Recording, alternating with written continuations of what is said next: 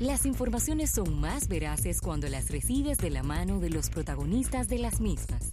Aquí te informarás de primera mano.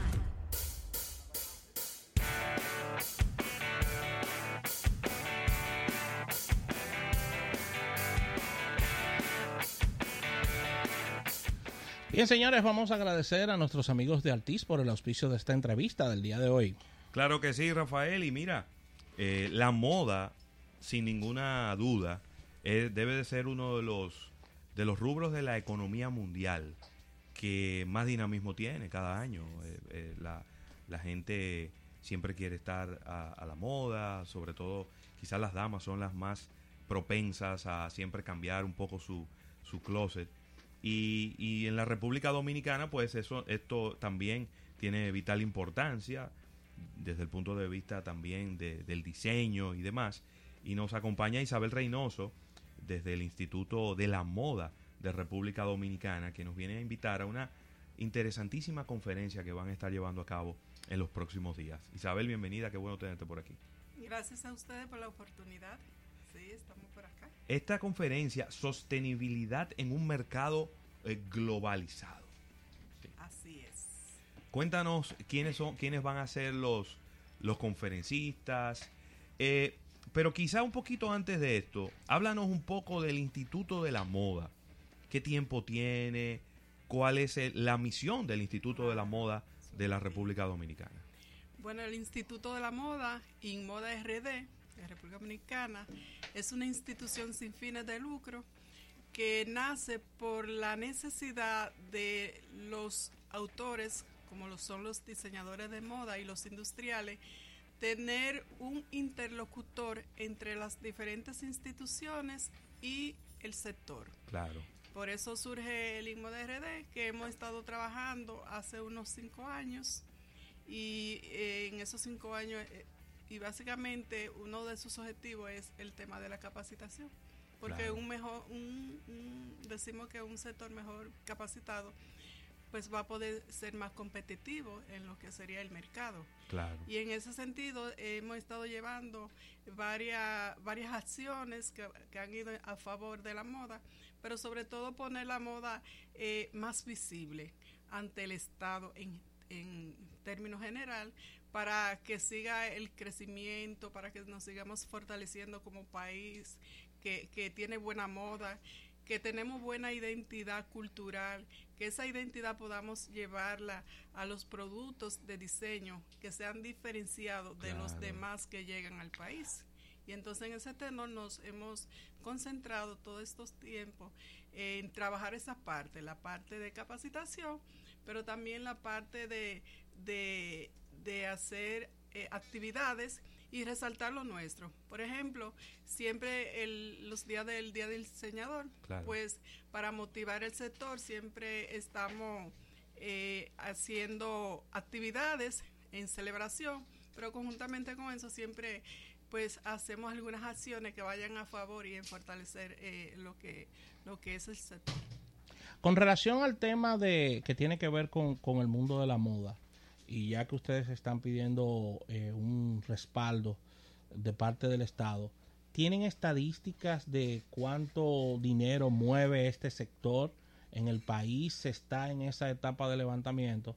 Porque a la hora de uno, de uno pedir respaldos, de uno acercarse al Estado, siempre es bueno llevar todas estas estadísticas. Miren, nosotros empleamos tanta cantidad de personas, este, esta parte del mercado mueve tantos millones al año, ¿Se tiene un levantamiento con relación a esto? Bueno, podríamos decir, bueno, le damos la, bienvenida aquí al diseñador Héctor Jiménez, que también nos viene a acompañar para avalar un poco lo que estamos hablando sobre lo que es el instituto y además sobre lo que es la industria de la moda, en el mismo sentido de que nos preguntaba los temas estadísticos y eso. Muy bien. Preguntaba, pues, preguntaba si se, si se tiene estadística y si se tiene si se tiene eh, números con relación a cuánto está moviendo la moda en la República Dominicana.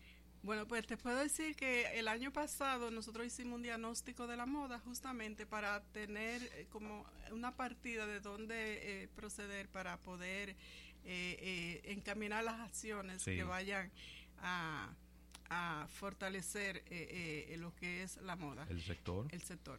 En ese sentido, pues eh, nos encontramos que la, el 97.5 de la moda se hace en la casa aún todavía. O sea que no está tan industrializada. Es decir, que es bien artesanal el proceso de moda, ¿no? Todavía. artesanal. Incluso eh, la revista Forbes de México, cuando vio que salió eh, esa, esa estadística, estadística, esas informaciones, le, impactó tanto que ellos también la, la publicaron en sus revistas y la reseñaron, que, que la mayoría es artesanal. Por eso no tenemos esa gran estadística y muy pocas empresas también eh, que, que, estén eh, a la par con todo, que sean visibles. O sea, hay empresas, exacto, que estén registradas. Hay empresas que sí tienen un buen dinamismo, pero al no estar registradas, pues tampoco tenemos esa, esa, esa estadística tan puntual de cuánto mueve. Ahora, claro está, la parte de zona franca, que ya es otra parte, es así que mueve empleo y eso. Claro. Pero ya eso es zona franca, ya eso es una, eh, son unos diseños y, y, unos patrones, unos estándares que, que, vienen, pero que luego vuelven y se van. O sea, no, no nos beneficia en nada a nosotros, nosotros como sector.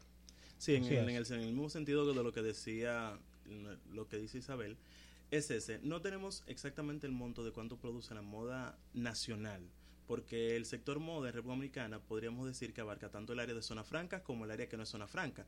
De lo que ella habla del 90 y, de más del 90% de, de talleres que todavía trabajan en sus casas o en hogares, en donde el 70, más del 70% todavía trabaja con menos de 10 empleados menos de y producen de manera grande. O sea, a veces tú tienes eh, compañías de esta que presentan chacabanas, como conozco el caso de un amigo, que presenta, que tiene chacabanas en las plazas lamas diferentes y produce más de 12 docenas a la semana, pero su taller, y él tiene un taller más o menos grande, o comparado con otros, eh, no tiene más de 10 personas. Wow. Esas son las que están produciendo ahora mismo la moda. Entonces, como decía Isabel, la mayoría de estos, de estos productores ni siquiera están debidamente registrados. Entonces, como no están debidamente registrados, tampoco podemos ir a conocer quiénes son y cuál es el monto de cada una de estas personas que se dedican a este sector. Completamente informado. Mientras que te voy a decir algo. En el área del sector de zona franca sí podemos decir qué cantidad de producción. Aunque si dividimos parte textil con... Si la dividimos por parte, tú vas a encontrar en estudios de, de República Dominicana que establecen que la zona franca tiene en su mayor producción lo que son artículos médicos de utensilios médicos con un 29 con un 27%. Sin embargo, cuando tú miras la producción de ropa, que es el 21%, y le añades la cantidad de calzado, que es un 8%, tú subes más. Porque realmente el sector moda no solamente es ropa, el sector moda es ropa, calzado, joyería, accesorios, accesorios y demás cosas que se consideran también como una especie de lujo. Entonces, en ese sentido, podemos decir que la principal industria o la industria que más se trabaja en zona franca es la industria de la moda. Sin embargo, las, los, ya, ya la industria del sector zona franca tiene incentivos hasta de más.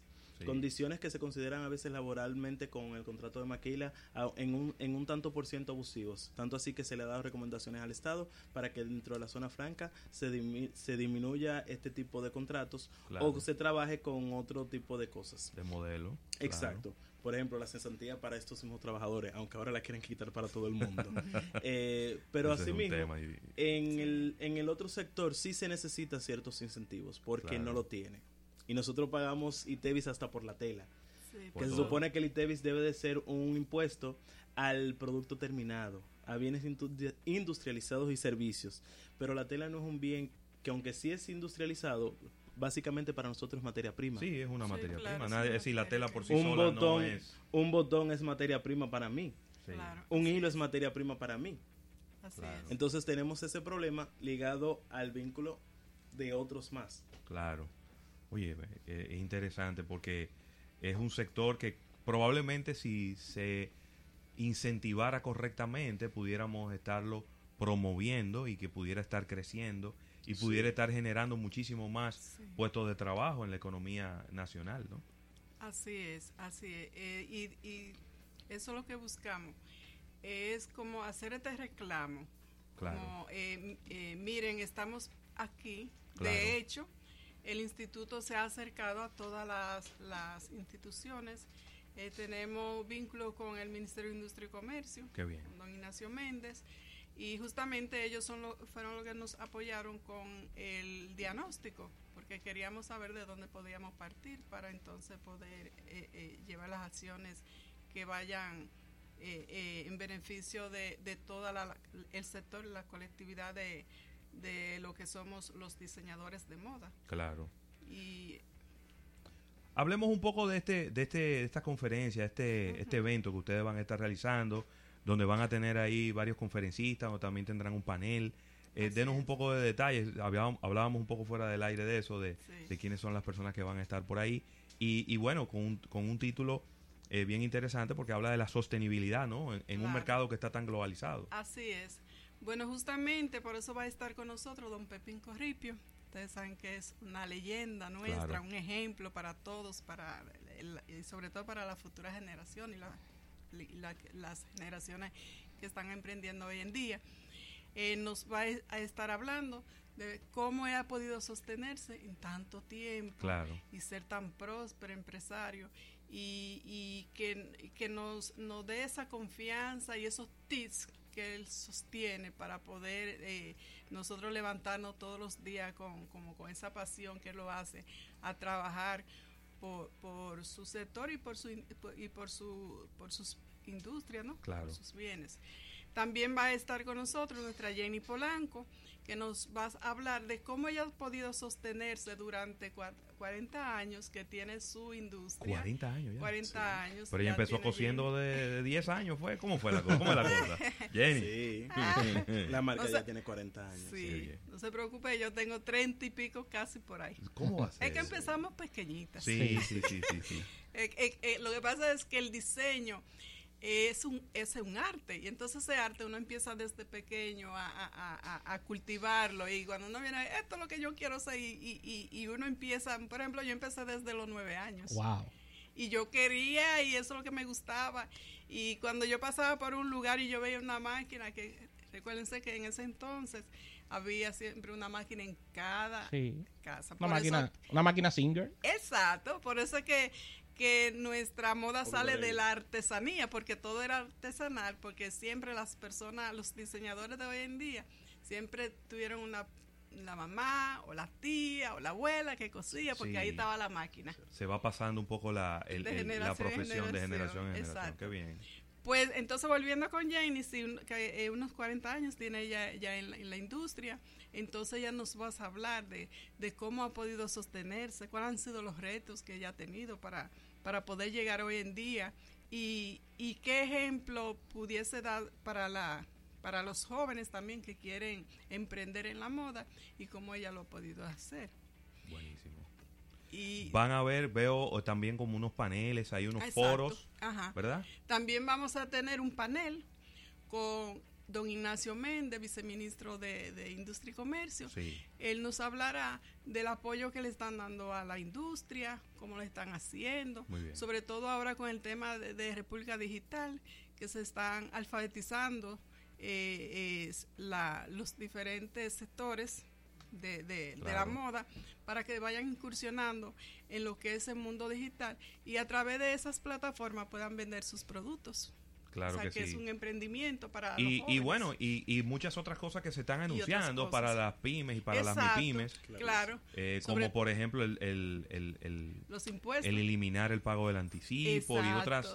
Y otras propuestas, digo, pero son propuestas porque la han anunciado, pero todavía no están funcionando. Entonces, Que mientras son, tanto son, son propuestas. necesarias. Claro. Porque son los incentivos que de verdad se necesita para que se sostenga. Sí, sí. Porque al momento en que tú sigas pagando una cantidad excesiva de impuestos y tenemos Era una ley de cine, imposible. ¿por qué no tenemos una ley de moda si queremos tanto incentivar esto? En estos días las, las Y yo te y yo me iría quizá más lejos. Yo no creo que debe ser por sectores. Yo creo que eh, lo que tenemos que hacer es una empresa pequeña no puede pagar la misma cantidad de impuestos que una empresa grande. Es No una importa- no Esas son otras no importa el propuestas. sector. No importa el sector. Esas son otras sector. propuestas. En otros países se está trabajando con eso. Claro. eh, y se ha trabajado ya con eso. Pero también en, le- en el caso directamente del sector moda, lo que también se une con leyes de cultura. Claro. Existen dos, una en Brasil y una en Puerto Rico, muy cercano de nosotros. Eh, la ley RONUA, que es la de Brasil, establece ciertos incentivos a todo el que se dedica al sector artesanía y que sea creativo para promover la cultura bien. y la creatividad. Entonces, igual en Puerto Rico se está estableciendo este tipo de mecanismos desde hace ya aproximadamente siete años, porque fue 2012-2013 que comenzaron con este tipo de proyectos. República Dominicana está incentivando la moda, pero de otro punto de vista, se está incentivando como el arte. En estos días salieron una cantidad de becas Sí. que este, se están dando para fomentar la educación en este en esta área. Así es. Bueno, pues siguiendo con el programa, ¿no? Vamos a tener también a nuestro Zully Bonelli internacional. Él nos hablará de cómo él ha podido sostenerse en la parte internacional Claro. y, y cuáles son las estrategias que hay que, que implementar para poder incursionar en esos mercados internacionales. En, el moderador de ese, de ese panel va a ser nuestro Sócrates Masquini, Muy va a ser el conductor. Pues como todos sabemos, Sócrates ya eh, eh, se sabe la moda a nivel global y entonces eh, estamos eh, seguros que nos da- dará muy buena conducción de esos panel- panelistas. Claro que sí. ¿Cómo yo puedo hacerme de un asiento en ese en esa conferencia y disfrutar de, de todo este contenido que ustedes van a tener en este evento y reiterar la- las fechas y el lugar en donde va a ser celebrado? Sí, claro, la hemos llamado la fiesta de la moda y del contenido. Muy bien. porque ahí va, va- vamos a aprender de todo, pero a la vez vamos a aprovechar y nos vamos a reunir todo el sector de, la, de Claro. moda y entonces por eso le hemos llamado así. Es este próximo jueves 4 de abril, es un desayuno primaveral. De hoy en ocho, como dicen. De hoy en 8, TBT, ahí de hoy en 8, un desayuno primaveral conferen- conferencia. Y nos pueden llamar al teléfono 809-540-7281. También las ventas están en Ticket Express, que la pueden adquirir por ahí también. Muy bien. El costo son dos mil pesos y los miembros mil pesos. de Inmoda RD. De Inmoda RD. Buenísimo. Así es. Sí, yo eh, eh, obviamente lo entiendo perfectamente el, el objetivo, ¿no? Eh, eh, mostrar un poco también la, la cantidad de los miembros y el interés que hay por el, por el sector y todas estas estadísticas y también un poco ahí decir, bueno, pero ven acá, entonces, ¿qué hay para el sector moda? Que tanto... Claro. Yo creo que también eh, eh, se puede hablar de un sector que ha, que ha traído también muchos lauros a nivel internacional Sí. porque todos nuestros diseñadores, por ahí eh, el, el extinto Oscar de la Renta Claro. eh, y muchos otros diseñadores más que han vestido a, la- a las personas de, de- de más alto nivel Así a es. nivel internacional y creo que también merece un trato en ese sentido, ¿no? Eh, Es que nosotros tenemos muchas cosas que exhibir y muchas cosas que dar. Por ejemplo, fuera de aquí, eh, a nivel latinoamericano, admiran muchísimo la moda dominicana. Porque eh, nosotros tenemos la plataforma de, de Dominicana Moda donde se exponen la- la- la- las modas. Pero no- con eso no basta. Tenemos que hacer una plataforma aquí, una plataforma industrial que podamos eh, producir lo que nosotros tenemos, lo que somos nosotros, nuestra identidad, nuestra cultura, nuestro, porque así esos productos eh, irían diferenciados de los que vienen de fuera y así podríamos nosotros competir. Pero ya es un otro otro tópico, ya esa Sí. es la parte de educación. claro. Y esa es la parte que tenemos que, que ir trabajando, la parte de, de cultura, identidad, Buenísimo. para nosotros poder ser- diferenciarnos de los demás. Redes sociales para, para estar también en contacto con ustedes. Tú sabes que la gente ahora lo que le gusta Ah, es buscar las redes sociales, es, ¿no? así es. Bueno, tenemos nuestra página web, que. Muy bien. También tenemos el Instagram, Inmoda Rayita RD, igual Twitter y en Facebook, Instituto de la Moda, Inmoda RD. Buenísimo. Así que en cualquiera de ellos nos pueden escribir para adquirir sus boletas y los esperamos a todos por allá. Excelente. Excelente, muy bien. Buenísimo, buenísimo. De verdad, muchísimas gracias por, A por ustedes, acompañarnos. a eh, ustedes. ustedes, eh, A ustedes. ejecutivos de este Instituto de la moda de la República Dominicana. Así es. Eh, Esperamos que le vaya muy bien. en su evento. Gracias, gracias. Excelente, vamos a agradecer al TIS, eh, juntos sin límites, vamos a una pausa comercial y al retorno seguimos con almuerzo de negocios.